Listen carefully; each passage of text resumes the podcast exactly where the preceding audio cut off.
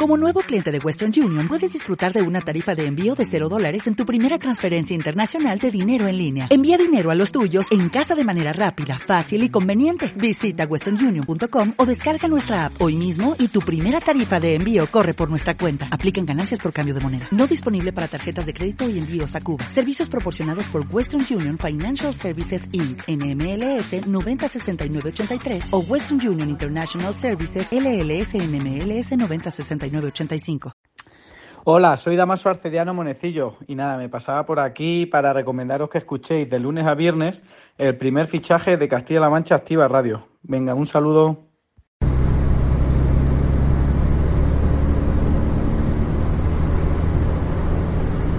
Me da miedo cuando sale,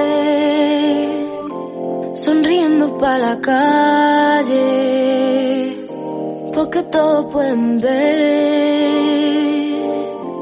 los hoyuelitos que te salen. Y del aire cuando pasa, por levantarte el cabello.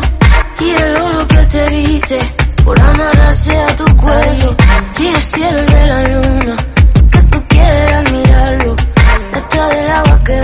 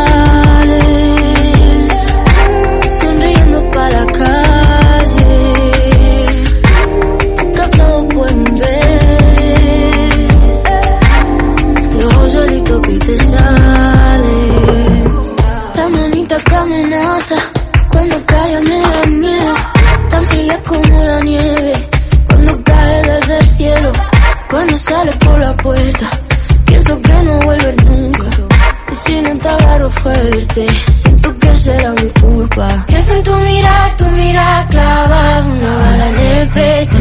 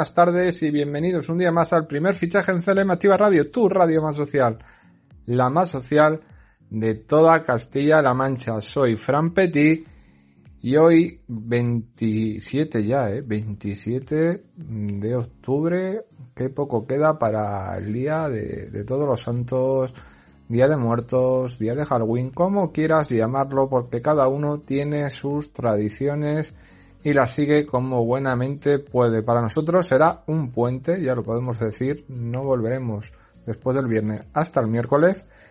Es bueno descansar también, yo creo que es lo que debemos hacer siempre, descansar un poquito cada vez que se puede y, es de buena liza poder cogerse este puente y respirar un poquito. Recuerden que el sábado se cambia la hora, también lo recordaremos el viernes, aunque ya para qué recordarlo si ya el móvil solo cambia la hora y solo es mirar la hora y ver que se ha cambiado. Vaya día negro en la Liga de Campeones, ¿verdad? Pero bueno, vamos a hablar con, de ello con Javi Ruiz. Ahora no toca, toca repasar un poco. Yo voy a empezar al revés. Voy a empezar hablando del deporte regional, por ejemplo, de Isaac Cantón, que cuelga la bicicleta, sí. Sí, la cuelga. El ciclista de 26 años, natural de Alcamasilla de Alba, ha publicado un mensaje en sus redes sociales en el que explica que dice, decide colgar las, las botas, bueno, botas siempre fútbol en la cabeza, ¿verdad? La bicicleta obligado por las circunstancias y ante la falta de oportunidades. Isaac Cantón ha puesto punto y final a su etapa como corredor profesional. Esta tarde él mismo lo ha anunciado a través de sus redes sociales. Cabe recordar que Cantón ya anunció el pasado mes de julio que abandonaba el el ciclismo profesional pero esta vez ha decidido colgar la bicicleta obligado por las circunstancias y ante la falta de oportunidades ha decidido emprender una nueva etapa. El alcamisero comenzó esta temporada 2022 lleno de ilusiones en un nuevo club profesional, el Manuela Fundación Bay, tras dos campañas en el Burgos. Con él llegó a conseguir su primer podio profesional en el mes de mayo cuando se proclamó ganador de la montaña en la Vuelta Asturias. Pero la temporada se torció y el mes de julio el ciclista Arcamasilla de Alba anunció que abandonaba el ciclismo profesional ante la inestabilidad de su equipo, por lo que tuvo que recalificarse como amateur en las filas del Superfroy gallego. Ahora a sus 26 años, Isaac Cantón ha decidido colgar la bicicleta de manera definitiva. Es una lástima, una lástima que pasen estas cosas que grandes atletas, grandes ciclistas por equipos que no cumplen lo prometido, le quiten la ilusión y corten la carrera de es que relativamente joven, en ciclismo 26 años es como si tuvieras 19, 18 y es una lástima, una lástima que tengamos que perder a este ciclista, a este ciclista que apuntaba maneras y iba a ser algo importante. También tenemos que contar que Castilla-La Mancha será sede de Nacional Sub-16 y Sub-19 de fútbol sala. La primera fase tendrá lugar del 26 al 30 de diciembre y los equipos de la región serán los anfitriones del Grupo B. Durante la mañana de ayer en la sede de la Real Federación Española de Fútbol se ha procedido al sorteo de los campeonatos nacionales de selecciones autonómicas donde Castilla-La Mancha estarán presentes en todas las categorías. Castilla-La Mancha será una de las pocas selecciones autonómicas que participará en todas las categorías que el Comité Nacional de Fútbol Sala ha sorteado en la sede de la Real Federación Española de Fútbol. De esa manera también se ha conocido que la Federación de Fútbol Castellano-Manchega será la sede del Grupo B en las categorías sub-16 y sub-19 de fútbol sala masculino. Puedes meterte en, tanto en la web de la Federación Española de Fútbol y en la web de la Federación de Fútbol de Castilla-La Mancha para ver cómo son los grupos, los sorteos y los partidos que se van a disputar. Yo me metería más en la web de la Federación Española de Fútbol porque la web de la Federación de Fútbol de Castilla-La Mancha siempre, siempre, o para mí es así, deja mucho que desear. También decir que se nos pasó ayer eh, que el entrenador del Talavera fue cesado y en su puesto pusieron a Pedro Díaz, veremos cómo lo hace, veremos qué tal. Puede levantar a un equipo que está bastante hundido, por no decir que está hundido del todo. Y ya que poco a poco se va preparando, porque se está preparando de todo para la siguiente jornada en muchísimos deportes y eso es algo que tenemos que hablar con más detenimiento en el día de hoy, hablando de balonmano con nuestro director del primer fichaje, Jesús Valencia. Sí, hoy lo tenemos aquí sentado con nosotros, con más minutos después de ayer, con su primera preferente. Hoy va a estar un poco más tiempo conmigo aquí sentado. Tiene el mismo dolor que yo sobre la Champions League. No opina, creo que como yo, que es un dolor que España haya hecho el gran ridículo, porque ha hecho el gran ridículo, pero son cosas que, pasan y todos los años no se pueden ser buenos y no se deben ser buenos, pero bueno. Antes de darte entrada, Jesús, tengo que decir que Tomilloso retoma la carrera popular Memorial Ángel Serrano, que será el domingo 6 de noviembre a las once y media con salida en la Plaza de España. Un total serán dos kilómetros de 600 metros donde prima el ambiente familiar. Y voy a echarle un vistazo porque hace días que no se lo he hecho al Quiles Ocuellamos, al equipo de voleibol femenino, en la cuarta jornada cuando el conjunto de Chema Rodríguez le ha llegado el primer revés de la temporada, o sea, su primera derrota. En las tres anteriores, solo dos equipos entre los que se encontraba el Kiele podía decir que no sabían lo que era perder. Ahora ese privilegio queda únicamente en manos de Gran Canaria que ha hecho pleno de victorias sin ceder además ningún punto. El conjunto suguayamino se puede decir que todavía está en fase de crecimiento, aunque se le han visto buenos dinamismos en este arranque de temporada donde destaca la victoria ante Menorca como prueba de captación para poder optar a repetir los éxitos de la pasada campaña. Por el momento, a las puertas de la quinta jornada, lo que está en competición de 12 equipos es prácticamente ya un cuarto de la fase regular y parece que se van marcando territorios. Si nos ceñimos a la situación actual, Gran Canaria como líder incontestable y Aris parece que volverán a estar en lo más alto, siendo de nuevo los rivales a batir. Menorca confirma su salto de calidad y se mete en la segunda fila donde también parece volver a pelear el Kiele dentro de un grupo más numeroso de aspirantes. Una vez llegada esta primera derrota en un partido que el equipo comenzó a encarrilar muy bien pero que incomprensiblemente cambió de nuevo de radical, todo toca y saber encajarla pues una situación nueva para el grupo. El sábado el equipo volverá a casa para enfrentarse a uno de los llamados aspirantes y tendrá que afrontarlo desde el aprendizaje de la derrota. Perdona Jesús por este inciso, pero tenía que hablar sobre ello, sí, porque el Kiele es un equipo que me encanta, me encanta el voleibol y he visto la noticia y tenía que comentarla porque hace días, pero días que no hablaba de ello. Creo que fue la semana pasada cuando dije que habían elegido MVP a una de sus jugadoras y no me había metido en lo que era la liga regular, porque sabía que iba ganando y ahora que ha estado con su primera derrota, era bueno comentarlo. Pero retomando contigo, Jesús, quiero que me cuentes las previas de, balonmano de nuestra comunidad eh, en sus distintas divisiones, tanto masculino como femenino, que lo están haciendo bien. Ya vimos a una jugadora del balonmano Pozuelo convocada con la selección española femenina, con las guerreras. Y yo creo que, que con un poquito que se ajusten las plantillas, con un poquito que se ajuste la regularidad. Siempre hablamos de la gran regularidad que debe haber en balonmano para que todos tengan esa suerte que hay que tener para tener una temporada tranquila y no tener que lamentar después, pues si no hubiéramos perdido este partido, a lo mejor estaríamos en este puesto o hubiéramos ascendido porque todos quieren ascender los que están en divisiones inferiores algunos volver a la Liga Sobal, aunque esté con diferentes nombres, siempre el corazón del balonmano Ciudad Real en dos diferentes equipos. También tenemos el femenino con el Pozuelo, tenemos nuestro equipo de Sobal que hacen lo que pueden y luchan como pueden, pero siempre con ese espíritu guerrero, ese espíritu de unión y ese espíritu de garra siempre con respeto que hay en el balonmano. Y eso, queridísimos oyentes, es algo que destacar, porque en el balonmano siempre, siempre vas a ver respeto por cualquier resultado. Es algo parecido a fútbol sala y van a animar a su equipo casi, casi hasta el final. No critican ni a los árbitros. Y aquí tenemos a un árbitro, como es nuestro director Jesús Valencia, que te lo puede decir muy bien, donde el respeto es hasta ellos máximo. Pero ya no entretengo más y te doy paso a ti Jesús para que nos cuentes las previas de balonmano de esta jornada, que ya llega muy pronto el fin de semana. Hola, ¿qué tal Fran? Muy buenos días, saludos.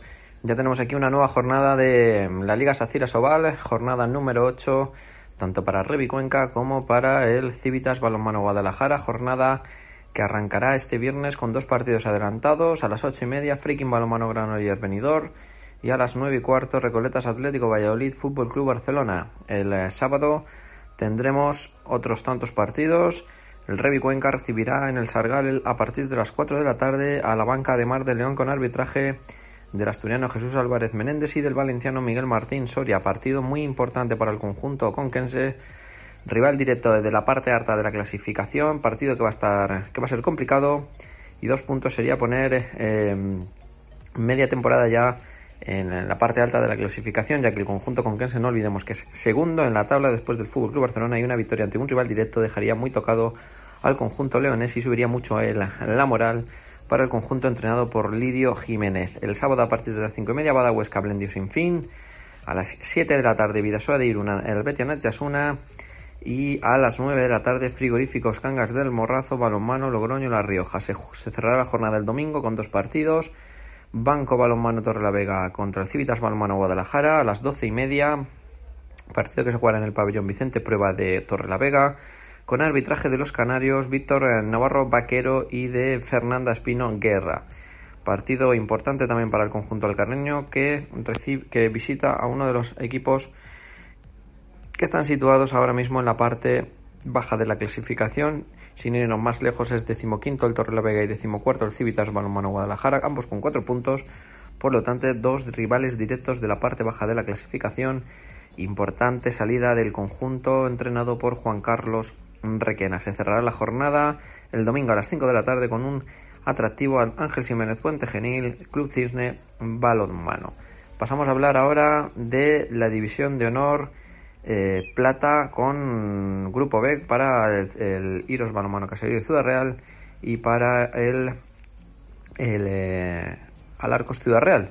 El conjunto ciudad realeño del Alarcos descansará esta jornada. No tiene partido el conjunto dirigido por Isidre Estevez.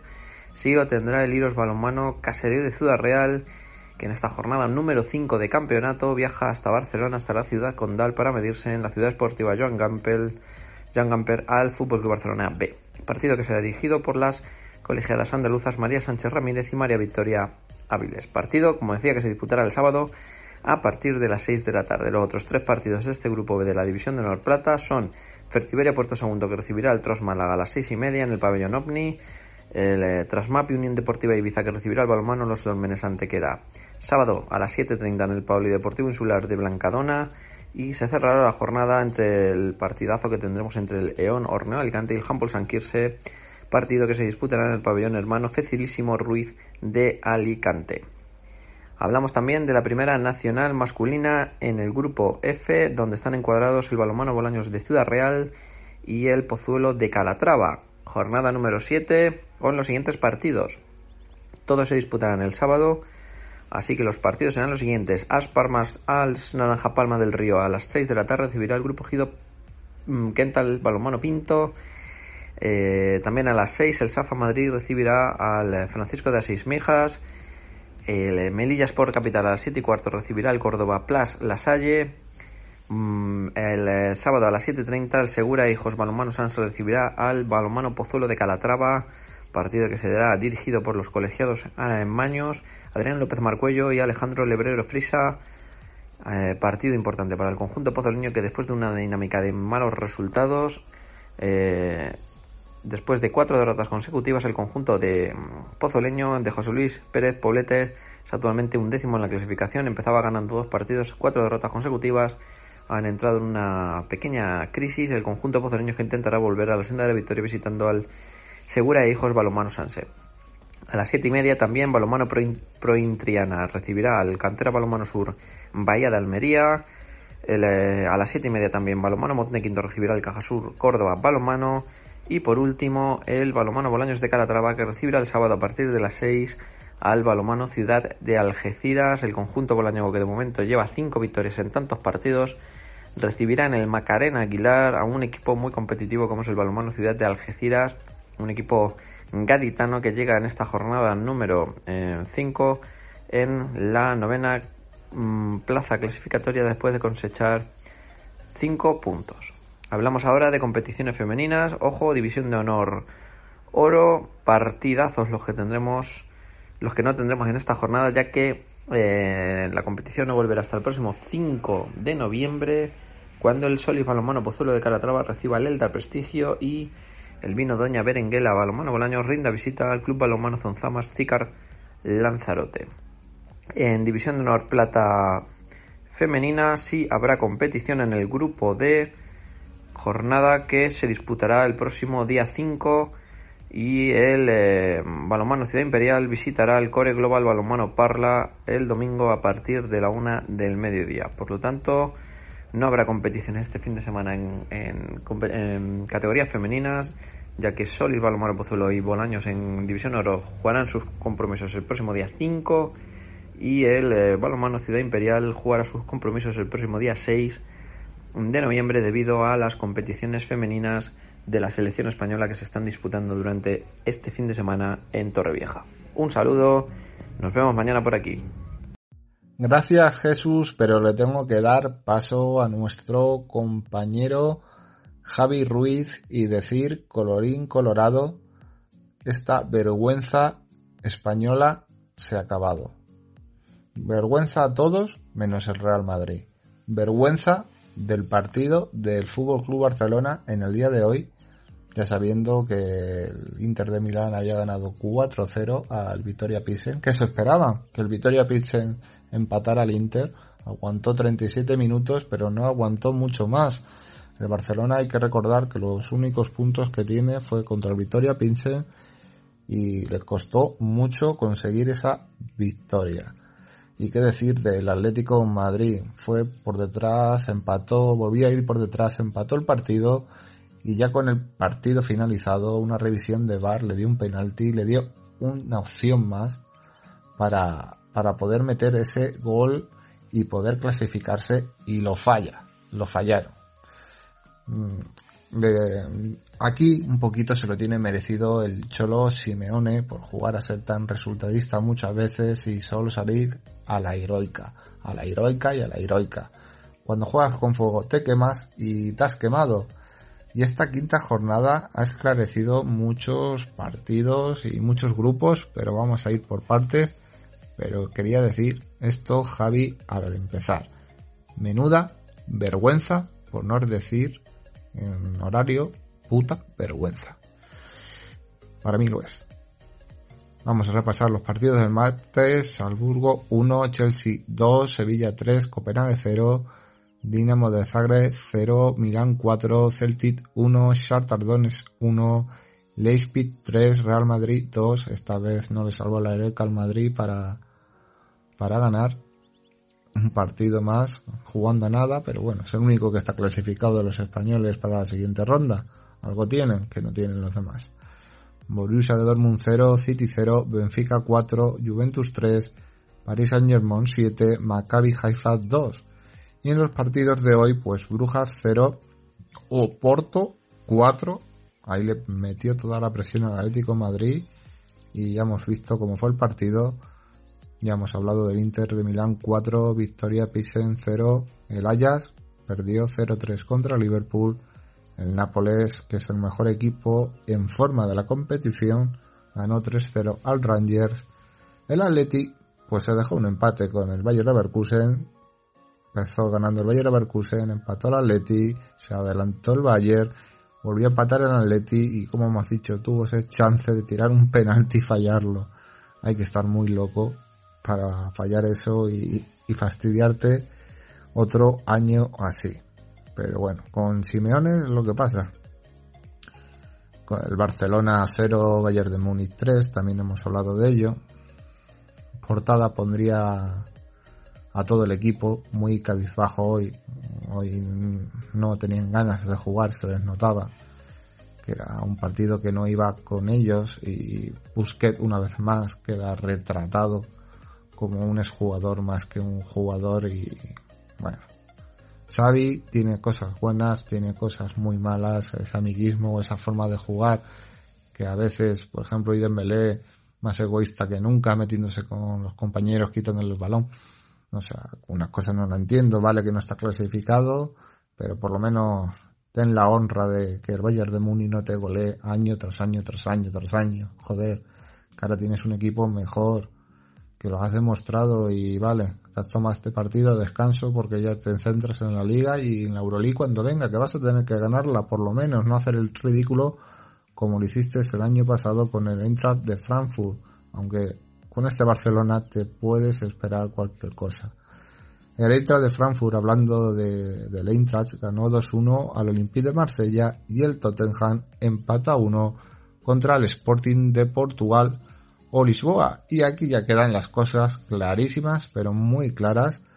Nápoles en el grupo A primero con 15 puntos, Liverpool segundo con 12 a la Euroleague el Ajax porque el Ranger tiene que hacer una gran machada en la última jornada y no creo que la haga por lo que Ajax cae a la Euroleague.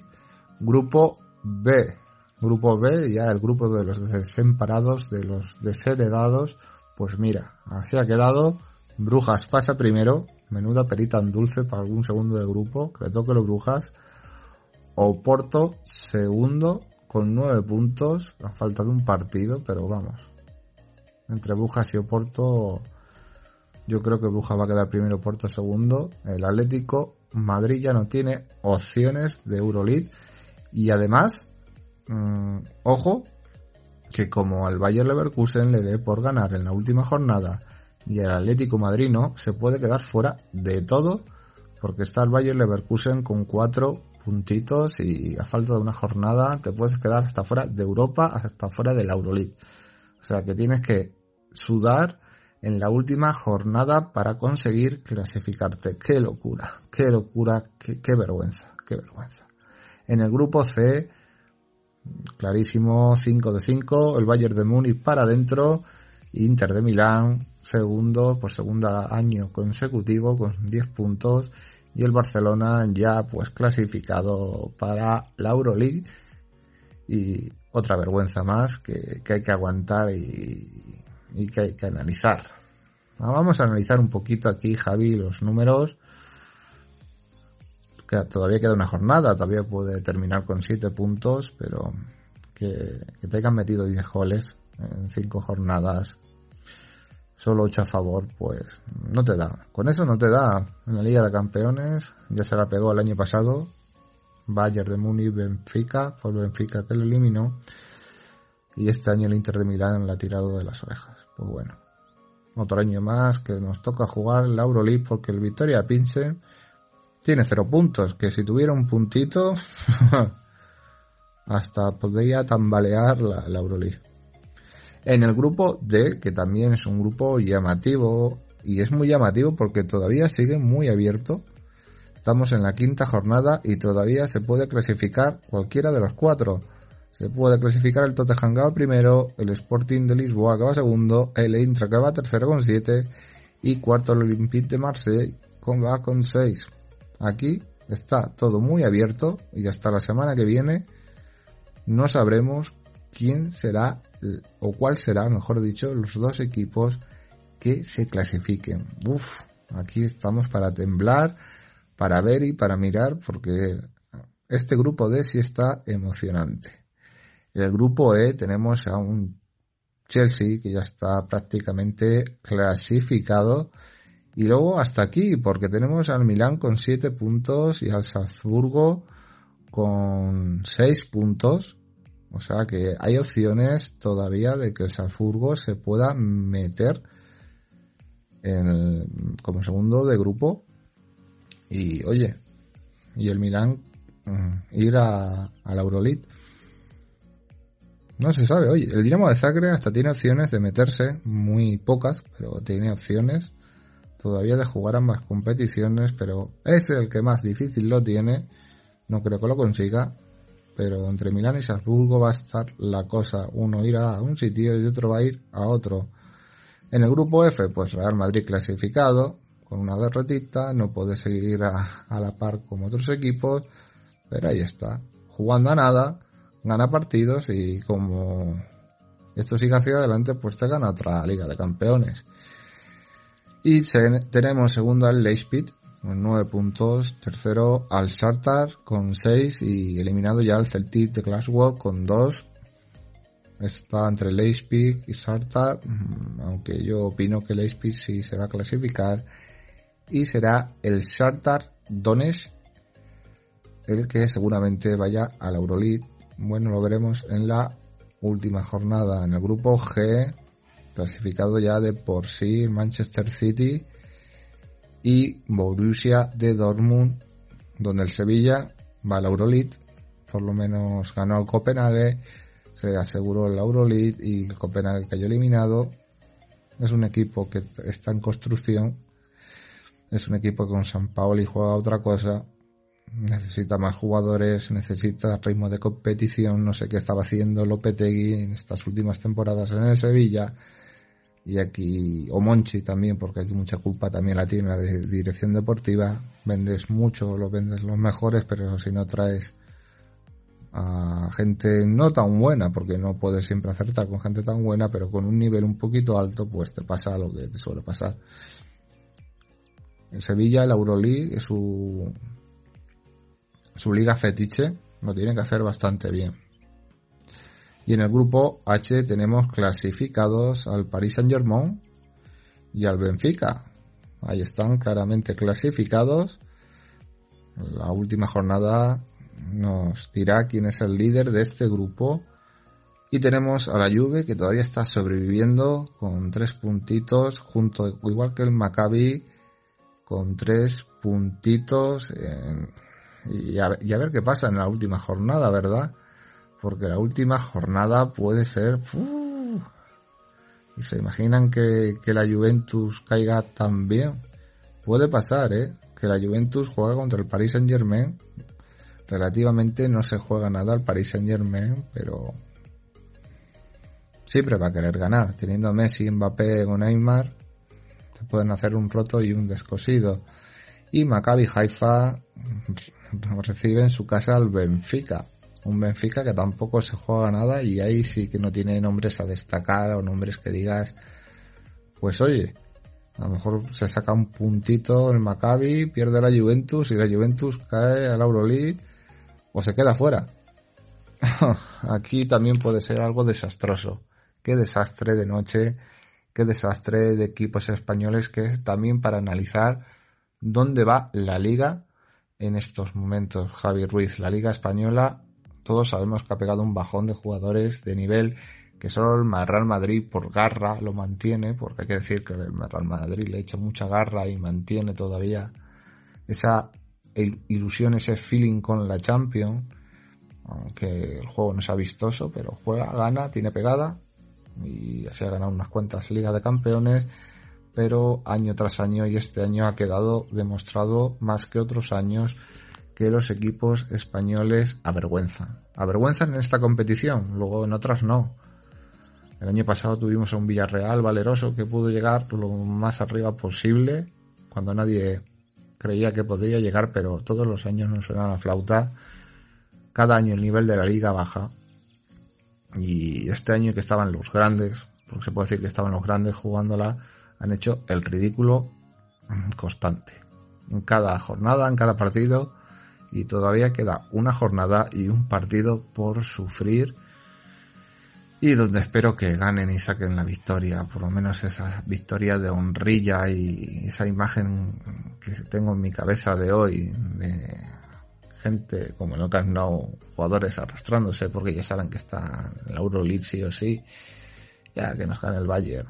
No, ese orgullo, ese orgullo por intentar conseguir una victoria, vale, estamos eliminados, pero vamos a plantarle cara al Bayern de Múnich, leche. O el Atlético Madrid siempre a remolque y encima te dan el chance del penalti lo fallas. Es que es que es un mal día, un mal día. Luego Tebas quiere vendernos como Movistar la liga a, precio de oro y la Champions a precio de oro.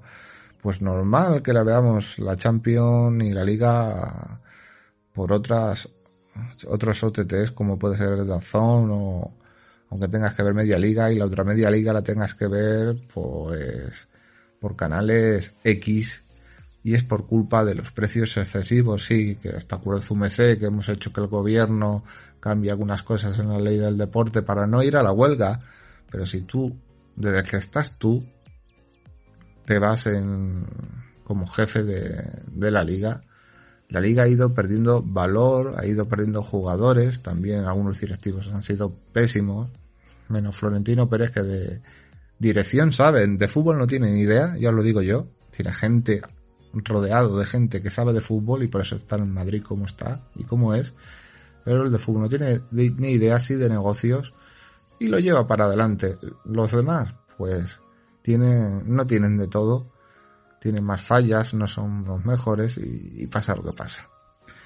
Se hacen caso de, de vendernos unos derechos que, la gente que haya pagado por lo que ha pagado y encima en este monopolio que, que es algunas veces y dices, qué dinero tirado y hay gente que seguramente anoche se acostó sin cenar por, por la derrota del Atleti, una derrota al empate, pero como si fuera una derrota porque has caído eliminado.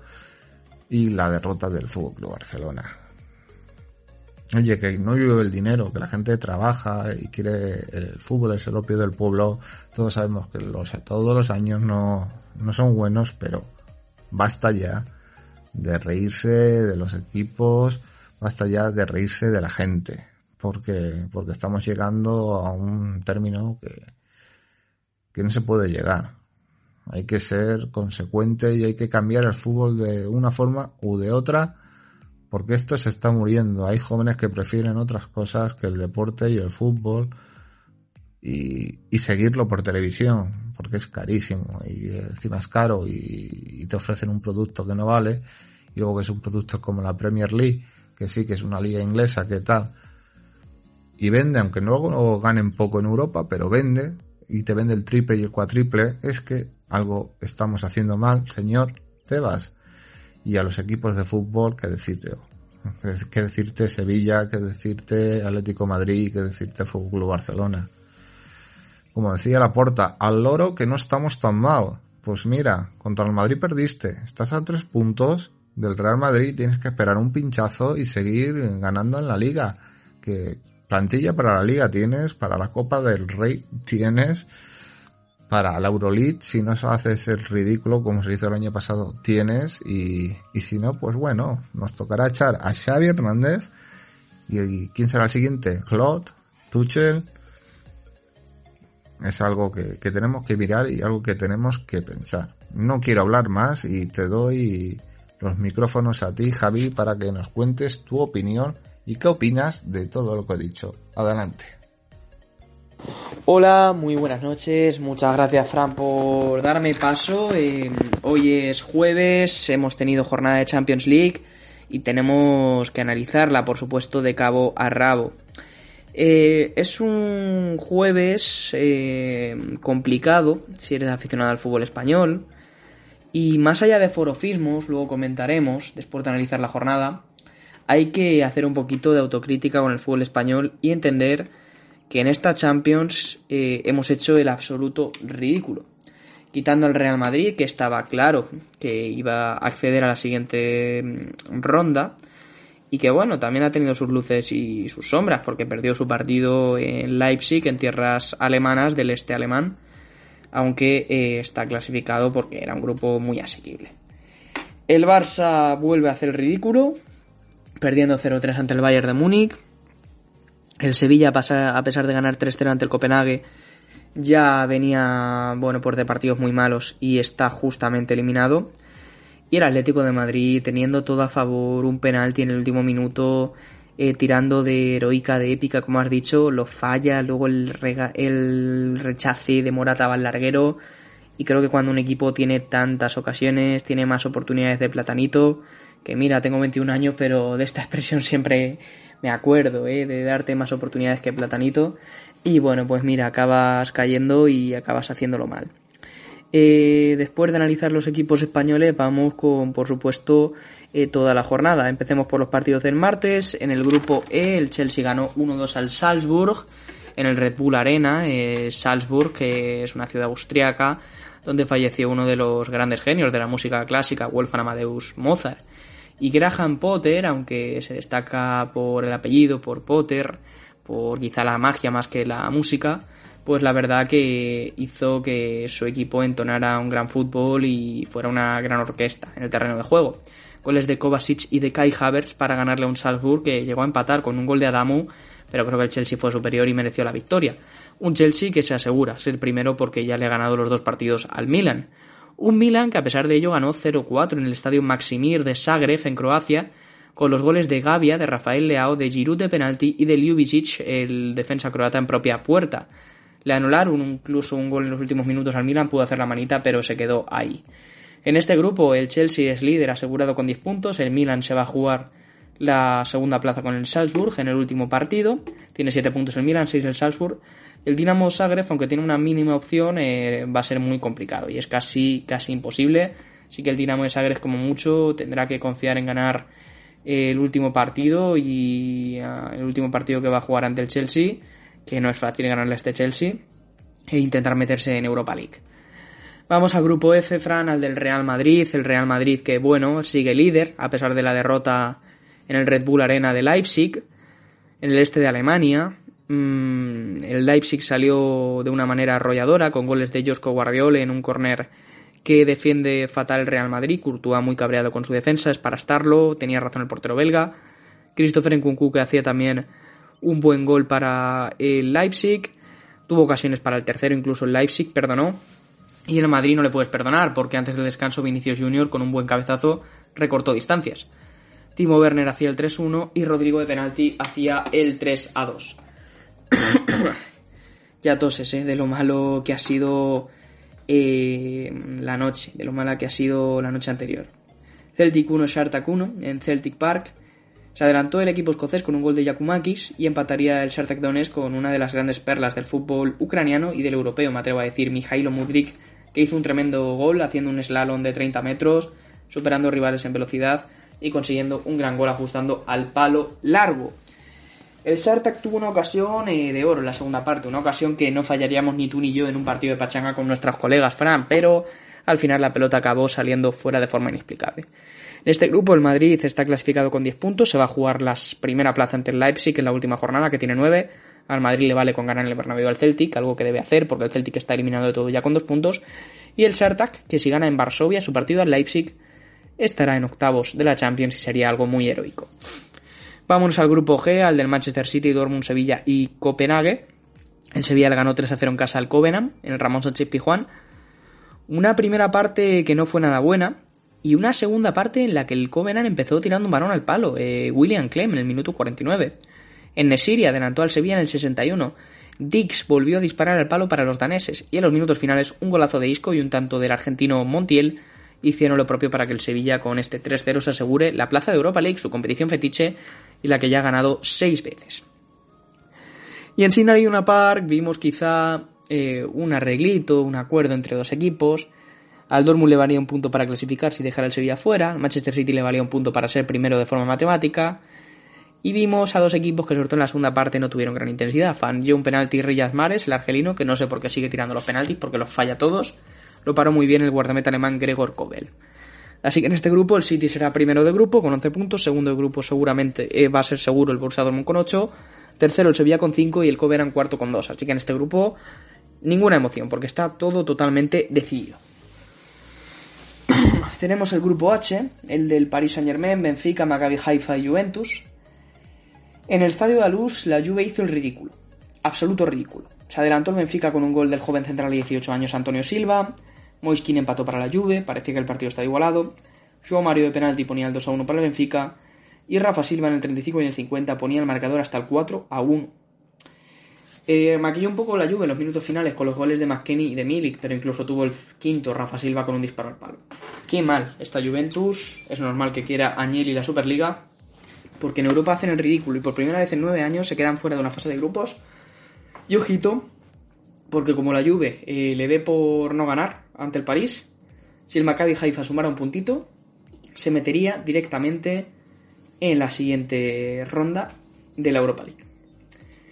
Y el Maccabi Haifa del que hablábamos no pudo con el gran Paris Saint-Germain de Messi, Neymar y Mbappé. Dos goles para Messi, dos para Mbappé, uno para Neymar, otro para Soler y otro en propia de Goldberg. Los dos goles de Maccabi Haifa llegaron para el senegalés, el senegalés perdón, Abdullah Yesek. Qué partidazo de Leo Messi, dos goles, asistencias, palo, un gol con el exterior que es una locura. ¿Cómo está el argentino? Y decían que estaba acabado, Fran. No entierran al mejor jugador de la historia, uno de los mejores. Quizás para los más jóvenes sea él, para vosotros pueda ser Maradona, pero Messi sin duda es algo muy complicado de repetir. En este grupo, París con 11 y Benfica con 11 se van a jugar la primera plaza, Maccabi Haifa y Juve con 3 se van a jugar la plaza de Europa League. París y Benfica ya parten como clasificados. Vamos a los partidos del miércoles. Ajax 0, Liverpool 3. Un Liverpool que ganó de forma cómoda. En Champions está dando una mejor cara que en Liga. Goles de Salah, Darwin Núñez y Harvey Elliott. En 10 minutos lo dejó eh, todo hecho en Liverpool. y el Ajax, salvo un disparo al poste de Berwis en los primeros minutos, hizo poquito, la verdad. En este grupo el Napoli también ganó 3-0 al Rangers, un Napoli que jugó sin Farasfelia, sin el georgiano, eh, que no estuvo disponible. A pesar de ello, dos goles del Cholito de Giovanni Simeone y uno para el central noruego Leo Ostigar. Así que una victoria cómoda ante un Rangers que ha sido de los peores equipos en esta Champions, seguramente el que más goles le hayan caído. En este grupo, Napoli líder con 15 puntos, tiene prácticamente asegurada la primera plaza, un puntito contra el Liverpool le valdría o incluso perder por la mínima. El Liverpool es segundo con 12, Ajax eh, se va a ir a la Europa League con 3 puntos, salvo que el Rangers haga una machada muy complicada. En el grupo B, de los desdichados, ay, nuestro Atlético de Madrid, qué desastre. Comencemos porque el Oporto le metía presión, jugaba antes que el Atlético. Y es que el Oporto ganó al Brujas, le robó la escoba al Brujas, y con goles de Taremi, Evanilson, Eustaquio y otra vez Taremi, el iraní, que es un gran delantero, ya lo veremos en el Mundial. Incluso Diogo Costa se paró un penalti a Noah Lang. Hizo un partido completo y el Oporto eh, va a clasificarse junto al Club Brugge. Ah, y si nos dicen que mm, Brugge y Oporto se meten, eh, en vez de Atlético y Bayer Leverkusen, lo habríamos flipado eh, en el sorteo, Fran. Y el Atlético, que madre mía, como bien dices, siempre jugando a defender, siempre jugando a no hacer las cosas bien y bueno, pues Diaby adelantó al Bayer Leverkusen, Carrasco empataría a los 13 minutos, Hudson Odoi antes del descanso volvía a poner por delante a los alemanes, al equipo de Xavi Alonso, y luego Rodrigo de Paul ponía el 2 a 2 definitivo. En el 99, penalti de Carrasco para bien Hradeki, el portero finlandés, el rechace Saúl y no Morata, como había dicho antes, manda el balón al arriero. Tremendo Atlético que hace el ridículo y como hace cuatro años eh, se queda fuera del grupo de Champions. Hace cuatro años cayó en un complicado grupo, bueno, complicado entre comillas, por supuesto, porque tenía el Karabakh de Azerbaiyán. Este año ha sido el Brujas, el que ha sido, eh, bueno, pues la bestia negra del Atlético. Grupo C, ay, el grupo C, también con nuestro Barcelona, que ha sido otro puñetero desastre. El Inter ganó 4-0 al Victoria Pilsen, un Victoria Pilsen que parecía que aguantaba de forma heroica, con un gran Stanek en portería, esa línea de tres centrales con Pernica o Heikda, pero abrió el marcador Mirgitarian y todo fue rodado para el Inter, que con doblete de Checo y gol de Lukaku al final, pues hizo un 4-0 definitivo. El Barça salía ya sin nada en juego al Camp Nou ante el Bayern, pero hombre, creo que hay que tener un respeto por la gente, como dices, Fran, si eh, van 84.000 personas a verte un miércoles noche, que la gente trabaja, que la gente paga mucho dinero por ver el fútbol, eh, dinero que a veces no tiene y que tiene que sacar pues debajo de las piedras. Y hombre, si vas a verlo es para que no te falten el respeto tus jugadores andando, las vacas sagradas, busques juego de titular. Eh, bueno, eh, tuvo por lo menos lo bueno que tiene minutos Pablito Torre para coger algo. Pero un partido desastroso con un Dembélé egoísta, como has dicho. Goles de Sadio Mané, de Chupomoting y de Pavar para el Bayern. Y un Barça que con todo lo que ha invertido, segundo año consecutivo Europa League, es algo desastroso. En este grupo, el líder el Bayern con 15 puntos, el Inter que se va a quedar con 10, el Barça tiene 4 y Victoria Pilsen 0. También un grupo con todo decidido y sin nada en juego al final. Y en el grupo D, en el más interesante, quizás el más extraño, el Eintracht Frankfurt ganó 2 a 1 al Olympique de Marseille con goles de Kamada y Colomuani. Gendouzi eh, recortaría distancias, empataría para el Marsella, pero sería insuficiente. Un marcador que le permite al Eintracht Frankfurt soñar con la clasificación a octavos de final de la Champions. El vigente campeón de Europa League quiere seguir adelante. Y Tottenham Hotspur, que empató a 1 ante el Sporting de Portugal, se adelantó el Sporting con gol de Edwards, que es canterano del Tottenham, así que mucho morbo. Bentancur empató en el 80 y Harry Kane parece que daba la victoria en el 91 con un gran cabezazo, pero el VAR lo acabó anulando. Así que en este grupo todo puede pasar, de hecho, es líder. El Tottenham con 8 puntos, Sporting de Portugal tiene 7, Eintracht tiene 7 y Olympique de Marseille tienen 6. Es un grupo tan bonito que el cuarto puede ser primero, que el primero puede ser cuarto y que todo el mundo que esté ahora clasificado puede caer y viceversa. Así que va a ser muy bonito ver la última jornada. Y esto ha sido todo, Fran. Qué jornada de Champions. Qué poco nivel tiene la Liga Española. Cada vez menos. Y sí, dirán algunos, bueno, pero el Madrid, el rey de Europa, sí, ahí pasando. El Madrid ha tenido un grupo de broma, con un Sartas con unas situaciones eh, muy complicadas a nivel geopolítico, con un Celtic que es de los menos competitivos que recuerdo en Europa, y con un Leipzig que no deja de ser un equipo con un buen ataque, pero que también eh, viene en un proceso grande de reconstrucción ahora con Marcos Rose. Así que el Madrid en este grupo habría pasado con los suplentes. Eh, esto es todo, Fran. Eh, una pena. Barça y Sevilla van a ser representantes en Europa League junto a Betis y a Real Sociedad. Y el Atleti tiene que ganar sí o sí en todo o a lo Porto, porque si no quedará fuera de todo. Esperemos que al menos esté en Europa League y tengamos una Europa League con cinco representantes. Que bueno, siempre con cinco representantes tienen más opciones de ganar, ¿no? La competición. A ver si un equipo español puede ganar la Europa League y levanta un poco la imagen del fútbol español que ya está muy manchada y muy hundida en el fútbol europeo. Luego diremos por qué la Premier nos saca tanta ventaja, por qué incluso Alemania e Italia empiezan a recortarnos poco a poco y por qué eh, los ingresos de televisión son menores y luego nos quejaremos de que si el decimoquinto de Inglaterra, el Aston Villa, nos quita al entrenador de nuestro sexto clasificado, el Villarreal. Nos quejaremos y no lo entenderemos, pero cuando escarbas en la cuestión y cuando investigas, eh, entiendes todas las cosas y entiendes que un entrenador o un jugador prefiere estar en Premier que en la Liga Española. Ya lo debatiremos esto otro día. Hasta la próxima, Fran. Muchas gracias, oyentes, compañeros, y nos vemos. Un placer como siempre. Gracias, Javi, pero por hoy vamos a dejar de hablar mm, de equipos malos, de equipos que nos han decepcionado muchísimo, tanto españoles como algunos europeos y otros que nos han dado una alegría porque se han clasificado para la siguiente ronda a falta de una jornada que ya es decir mucho. Y hablaremos seguramente de, de esa última jornada la semana que viene. Pero toca cambiar la dinámica toca cambiar el momento toca cambiar el deporte, toca hablar de, una persona a la que yo admiro profundamente y en música para el deporte teníamos y tenemos que hablar de ella. Yo solo os puedo decir que nació en Zaragoza un 29 de diciembre de 1975. Es una nadadora, ha sido es política, escritora y además tiene un premio princesa de Asturias de los deportes. Más o menos yo creo que ya van sabiendo de quién puedo hablar. Yo os puedo decir que en los juegos que ha jugado en natación paralímpicos tiene 7 oros, 10 platas y 10 bronces. Y en campeonatos mundiales 4 oros, 10 platas y 8 bronces. Y es que cuando empezó a los 19 años y perdió la movilidad desde la cintura hasta los pies a causa de una neuropatía, el último día que anduvo sin muletas fue para celebrar la victoria del Real Zaragoza en la final de la Recopa de Europa, el 10 de mayo de 1995.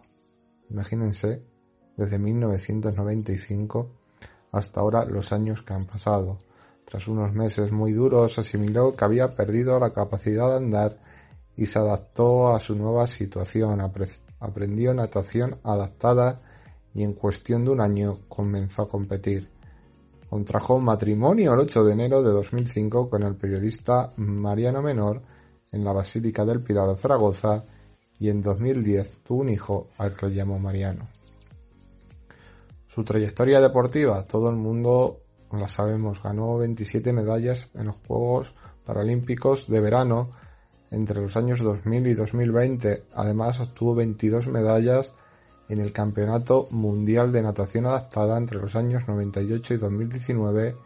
El 29 de agosto de 2012 fue la banderada de la delegación española en la ceremonia de inauguración de los Juegos Paralímpicos de la ciudad de Londres.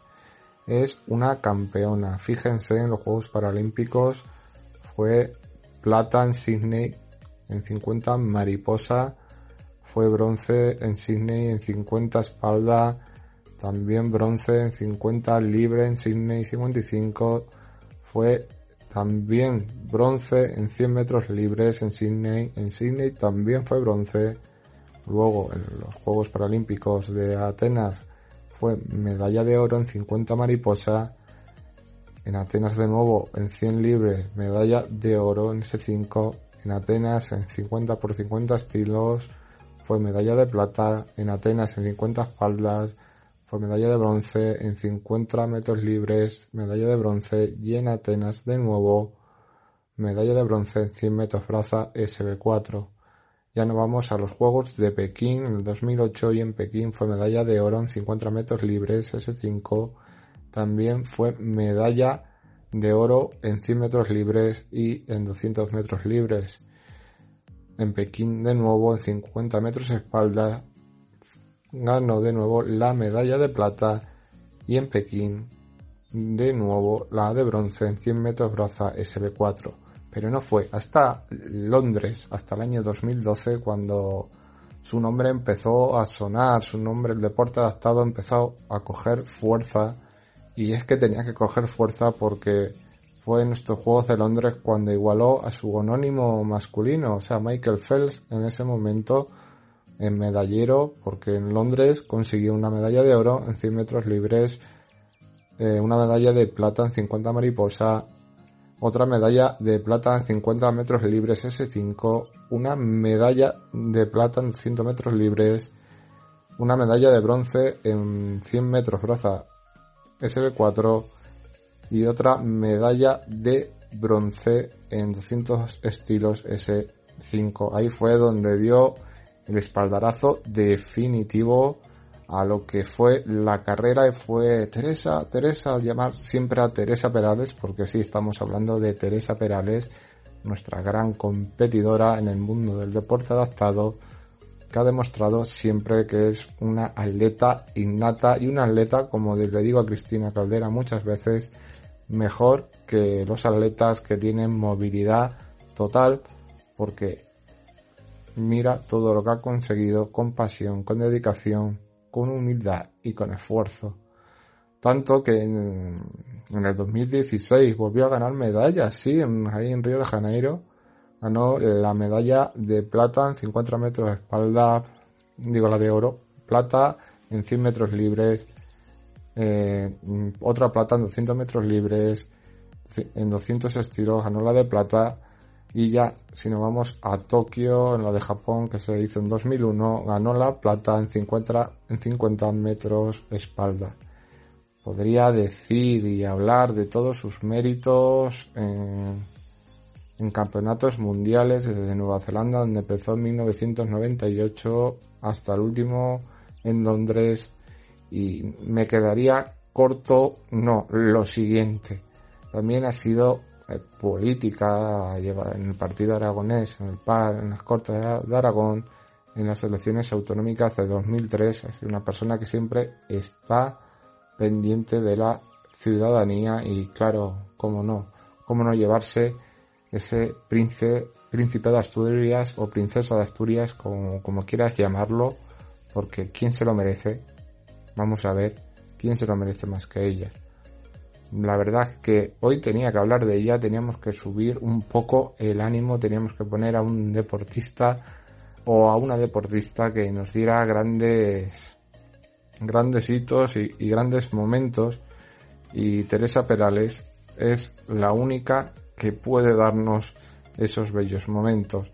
Por eso nos vamos a una canción que participó ella hace ocho años, o sea, en el 2013, si no recuerdo mal, ese año 2013, qué jóvenes éramos todavía, qué bien nos queríamos pasar todavía, por ejemplo, en fútbol vivíamos de la Eurocopa y también de los premios de, nuestra compañera de la que estamos hablando, Teresa Perales, y apareció en el videoclip Sin Límites, eh, contó con su colaboración, que fue un videoclip a favor de Aspanoa Asociación de Niños con Cáncer en esta canción Sin Límites creada por el coro de Colegio de Condes de Aragón y dirigido por David Fernández, producido por Pedro Hernández, Alberto Martín como cámara, Clara Subías y Celia Vera como iluminación y eléctricas.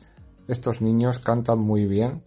Es atemporal porque más o menos, aunque lo hicieron en 2013, tengo recuerdos buenos de 2013, pero quiero que sea una deportista que nos inspire, una deportista que nos haga pensar y nos haga soñar. Y nos haga saber que, que por muchas dificultades que te dé la vida, se pueden conseguir cosas y si además hay una canción que de niños que luchan contra el cáncer, pues ¿qué más? ¿Qué más podemos pedir? Porque sin límites, no hay límites para nada y todo, todo se puede conseguir. Os dejo con la canción y disfrútenla.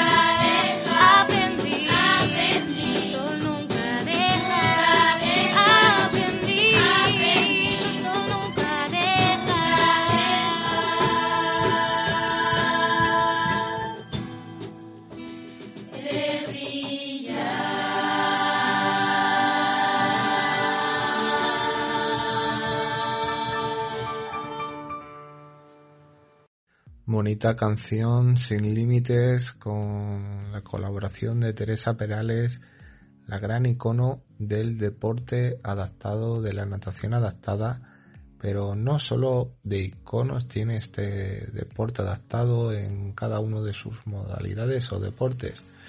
Yo tengo el orgullo, tengo el placer, tengo siempre la ilusión de cada jueves, tengo el honor de compartir unos minutos a la semana y ojalá fueran más minutos a lo largo de mi vida con otra icono del deporte adaptado y del deporte en general, como es mi compañera Cristina Caldera.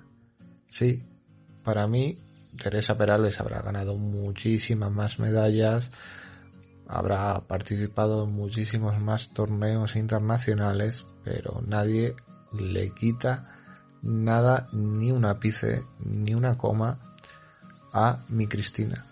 Nadie, ¿eh? Nadie se le iguala a ella. Y cuando digo nadie, es nadie. Hay deportistas muy buenos, hay deportistas paralímpicos muy buenos, pero ninguno, ni siquiera Teresa Perales, mm, le llega a Cristina a, a la suela del zapato. ¿Por qué no? Porque Cristina demuestra cada día con esa fuerza de voluntad que tiene y la vida dándole reveses que se puede conseguir también todo y que le puede echar gallardía, le echa valentía, le echa coraje, le echa corazón. Y eso es algo tan impresionante. Y luego la ves con una sonrisa muchas veces de, de oreja a oreja queridísimos oyentes y cuando cuando ves eso de ella es algo que se te queda siempre grabado. Viene de incógnito, porque alguna vez viene de incógnito a Puerto Llano a ver algún partido del BSR, que, que es un equipo que lleva en su corazón porque ha jugado muchos años en él y aunque no ha salido de la mejor manera de que se pudo haber salido, aún así lo lleva en el corazoncito, tiene muchos amigos y compañeros jugando y siempre es bueno ver cómo va, cómo están haciendo y cómo, cómo juegan y cómo lo hacen. Y Cristina, Cristina, ¿ves? No tiene maldad ninguna, está ahí, podía no haber ido a nada, a no verlos, podía no estar y está. Y cuando está te dice lo que es como persona y es una persona que, que en cada momento, en cada segundo, en cada mm, décima de segundo te demuestra lo que es. Y yo quiero saber, Cristina, ya que está sentada aquí conmigo mirándome, pues cómo te ha ido la semana deportivamente, si has llegado a tus metas marcadas esta semana, cómo fue tu, tu partido, cómo, cómo le va a tu conjunto, a tu equipo, ya vamos llegando poquito a poco a media temporada y eso es algo que ya llegando casi a final de año uno tiene que empezar a analizar y a sopesar y ver los pros y los contras. Y además también me gustaría que me contaras algunas modalidades del deporte adaptado, señalarnos qué torneos puede haber o qué atleta lo está haciendo bien porque nos gusta, aquí en el primer fichaje nos gusta hablar de deporte adaptado, no porque tengamos obligación, porque no tenemos. Podríamos rellenar fútbol, fútbol, fútbol, fútbol o baloncesto y, y ya está, pero no, a mí me gusta y quiero y deseo que, que el deporte adaptado tenga su hueco en, en la radio. Y ella sabe muy bien que si por mí fuera, no solo los jueves estaría aquí sentada, ella estaría sentada los lunes, los martes, los miércoles, los jueves y los viernes. Tendría los cinco días de la semana su sección para hablar, porque tan claro como ella, no lo hace nadie. Tan directo como ella, no lo hace nadie. Poner el foco en algún deporte, en algún evento, como ella, no lo hace nadie y hablar de, cómo ha ido su semana deportiva, tanto para bien como para mal. Eso un deportista no lo hace, ¿eh? No lo hace. Y es muy de agradecer tenerte siempre aquí conmigo, Cristina, y poder escucharte. Adelante. Buenos días a todos, por aquí una semana más. Hoy os quiero hablar sobre el ciclismo, ya que os dije que el Mundial de París iba con un buen equipo en representación de España y así ha sido. No nos vamos a engañar. Ricardo Ten conquistó el oro en la prueba SCART C1 y bate el récord del mundo en 200 metros. Eduardo Santas logra la plata en el SCART C3. Ricardo no tuvo suficiente, entonces también consiguió la plata en el kilómetro de contrarreloj, que era la segunda medalla para él. Eduardo Santas y Oscar Higuera quedaron en cuarta posición en persecución y en squats. Ricardo, pues bueno, parece que quería más y fue por más, consiguió otros dos oros. Así que, wow, casi nada. También Eduardo Santas consiguió el bronce en el Omnium C3 y Maurice Edhard consiguió el bronce en el SCART.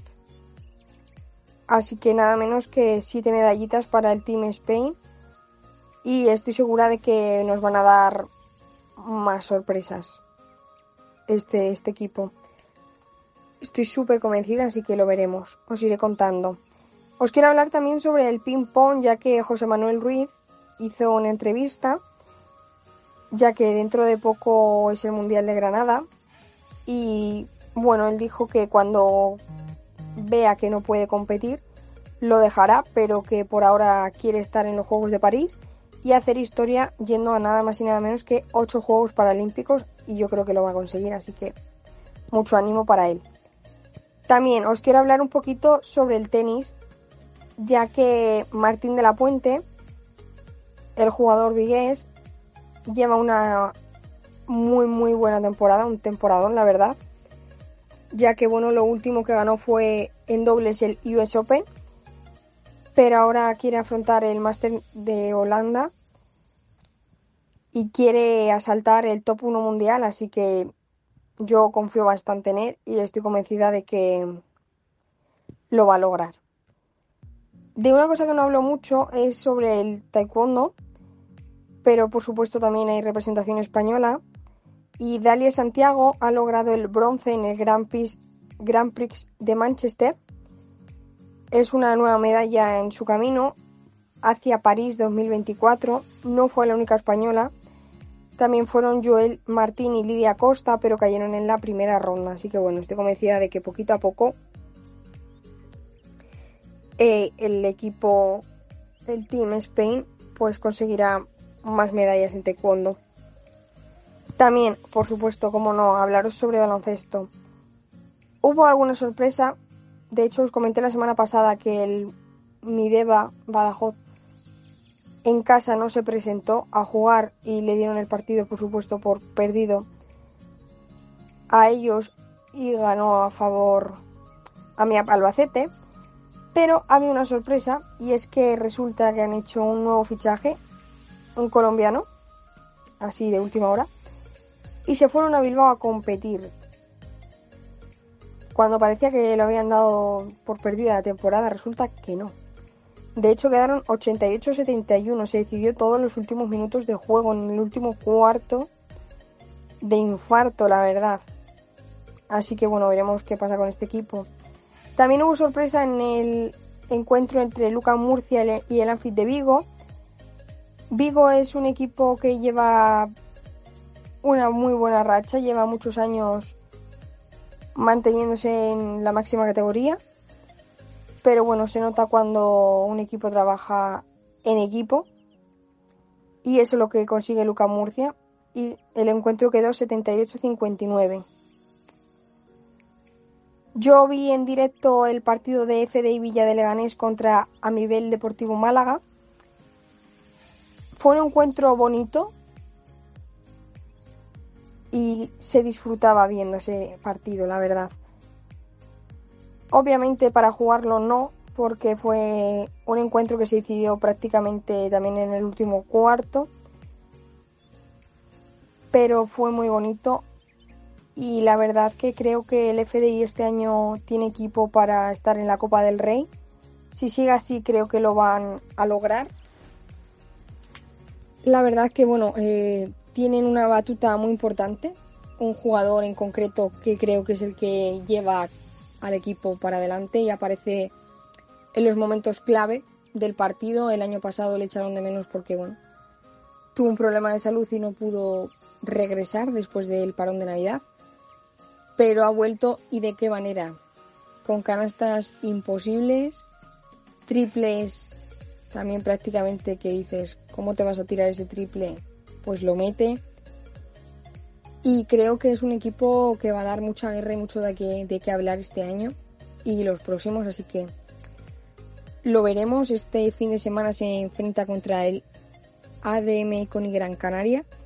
Lo iré a ver porque me parece un partidazo también y estaré súper atenta para contaros.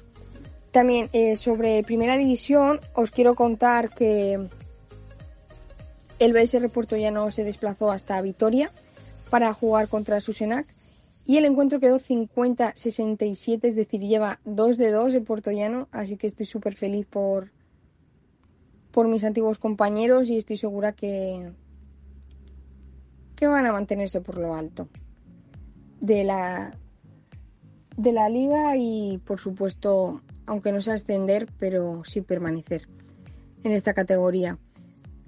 Un partido también súper emocionante fue el del BSR Vista Azul contra el Adapta Zaragoza. 47-49 se decidió todo en el último minuto, literalmente la última canasta fue la que decidió el partido. Así que veremos cómo van en primera y os iré contando también.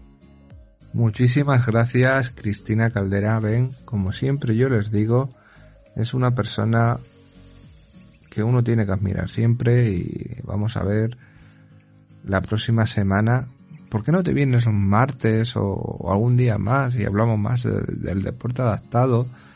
Porque me gustaría escucharte más. Yo te lo dejo planteado ahí, Chris. Y tú te lo piensas y muchas gracias de nuevo por compartir unos minutejos con nosotros que siempre es de agradecer. Ya sabes que esta es tu casa y aquí siempre, siempre eres bien recibida. Y se me hace muy duro que pase una semana más, porque ya la semana siguiente es noviembre y ya va llegando el fin de año y ya sabes lo que te dije un día de récord, si la montaña no va, Mahoma, Mahoma va a ir a la montaña y te lo dejo, que la gente se entienda lo que quiera entender, es sacarte una sonrisa, ¿ves? Es muy fácil sacártela.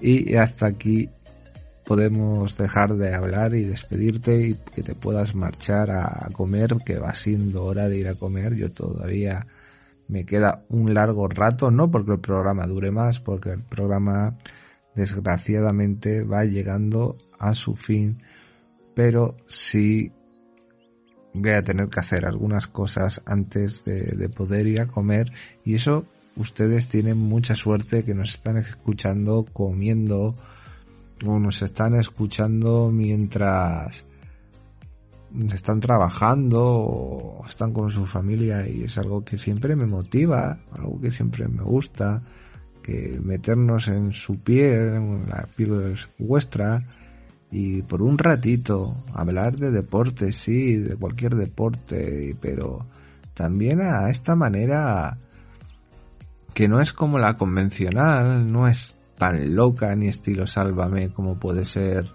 el chiringuito, donde todo está guionizado, donde todo está marcado, donde ridiculizan a la gente. Y no, nosotros somos más serios en ese sentido. Nos gusta hablar de lo que hay que hablar y nos gusta decir lo que tenemos que decir para bien o, para mal. Y muchas veces nos dicen, pues no sois éticamente o políticamente correctos, y es que no pretendemos serlo.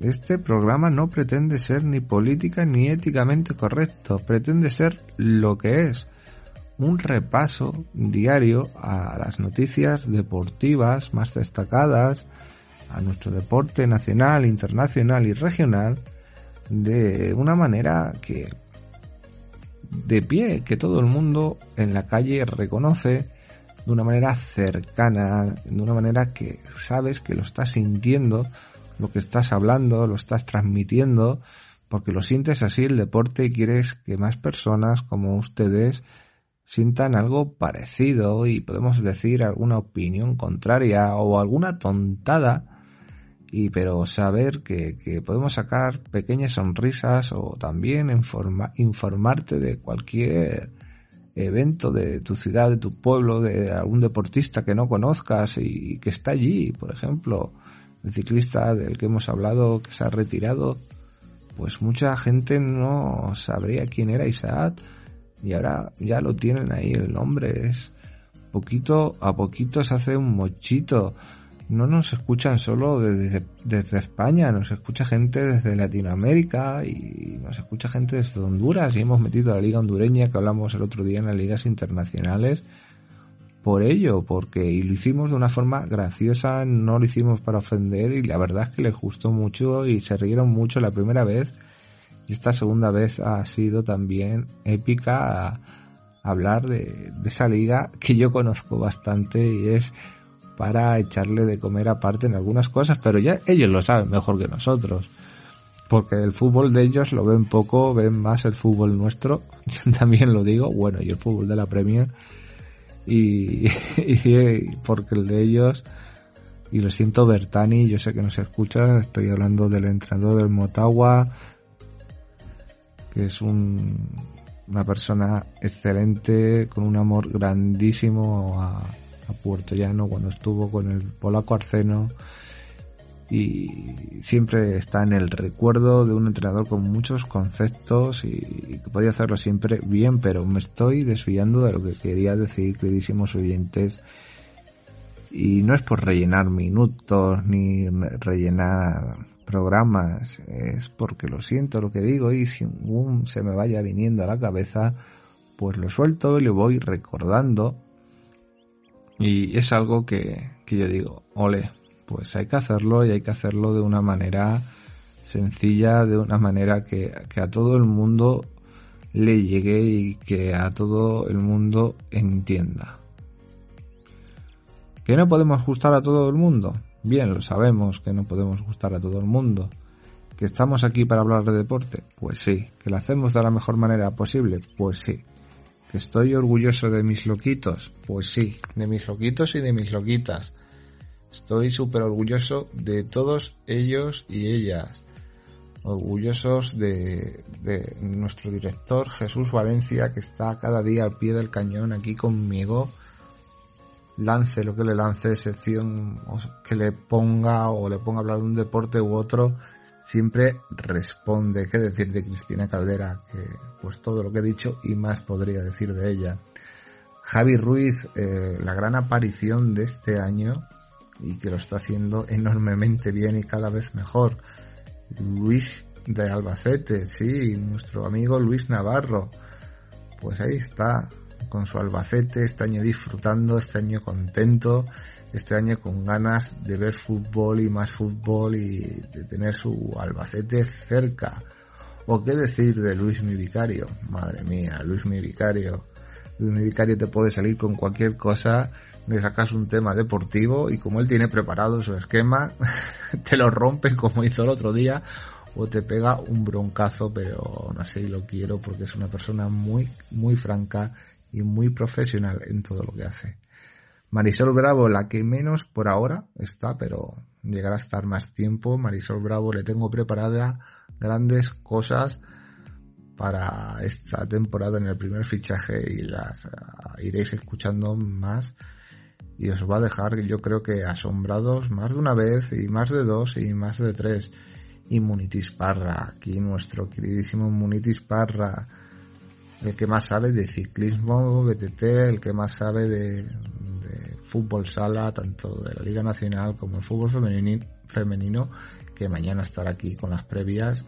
Y aunque este año lo tenemos que compartir con la cadena SER de Almagro, pero oye, a mí me encantan los ratitos que está él aquí porque le pone pasión, le pone corazón y aunque yo le tire pullitas o alguna chanza, él sabe que, está aquí y que siempre va a estar con nosotros luchando cada día porque esto cada vez sea más grande. Ya os dije a principio de temporada que el primer fichaje iba a crecer de una forma bastante exponente y bastante grandiosa. Y lo va a hacer. Lo va a hacer y ustedes en este mes que va a comenzar dentro de poco lo vais a ver. Y cuando digo lo vais a ver es que lo vais a ver literalmente, nos vais a ver las caras. Y es algo que estamos soñando desde hace tiempo y preparando, no se puede hacer todo en un día, pero es algo que, que queremos que esté porque, porque es un sueño. Es un sueño que cumplimos, seguimos creciendo y este año tiene que ser el año de dar el salto, de dar el golpe. Ahora vamos muy rápido, sabemos que el principio de temporada con el Mundial, con las ligas iban a apretar, no da tiempo a hacer entrevistas a gente, porque, y tenemos entrevistas preparadas, hemos hablado con gente, pero lo inmediato, lo inmediato, y lo inmediato al principio de temporada, antes de este mundial, son resultados, resultados y más resultados. Que yo sé, queridísimos oyentes, que llega a ser un poquito decir, madre mía, cuántos resultados siempre, es que mareo. Es en este momento lo que hay. Intentas hablar con un entrenador o un monitor o o intentas hablar con una persona y dice que está muy ocupada por lo menos hasta noviembre, que cuando la cosa se va a calmar un poco. Y todo es por, lo que va a pasar ahora en noviembre con el Mundial de Qatar de fútbol. Y hay que esperarse y hay que tener su tiempo y sus cosas. Pero cuando llegue noviembre vais a ver lo que es el primer fichaje. Ya está aquí, ahora sí, me despido. Que tengan una excelente tarde porque de eso se trata, de tener una excelente tarde, de tener una excelente vida y de no preocuparse por casi nada. Y si hay que preocuparse, que la preocupación se vaya bastante pronto, porque no importa nada lo que nos rompe la cabeza. La vida lo importante. Mira lo que pasó el otro día entre Alcamasía, Calatrava y la carretera de Villamayor. Pues imagínense. La vida es un instante y tenemos que luchar con esta vida como se pueda, pero siempre con la mejor de nuestras sonrisas, la mejor de nuestras calas, como se puede decir, y, afrontar la vida, venga como venga. Que tengan una excelente tarde y nos volvemos a escuchar mañana.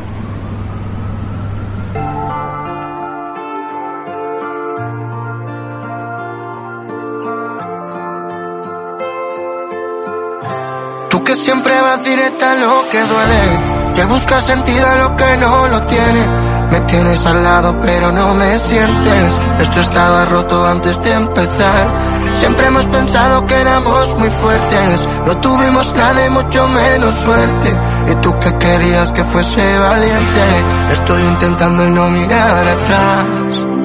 Yo creía que todo lo hacía mal, ha pasado un tiempo y dime dónde estás. Ahora solo miro adentro y tú no estás por cierto y qué bonito va. Porque estoy mirando a la luna y no me cabe ninguna duda. Yo pensaba que quería ayuda y solo te debía soltar.